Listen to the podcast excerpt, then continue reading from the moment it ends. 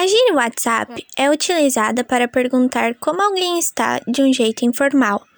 Por exemplo, Hey Sara, WhatsApp, que significa Ei Sara, e aí?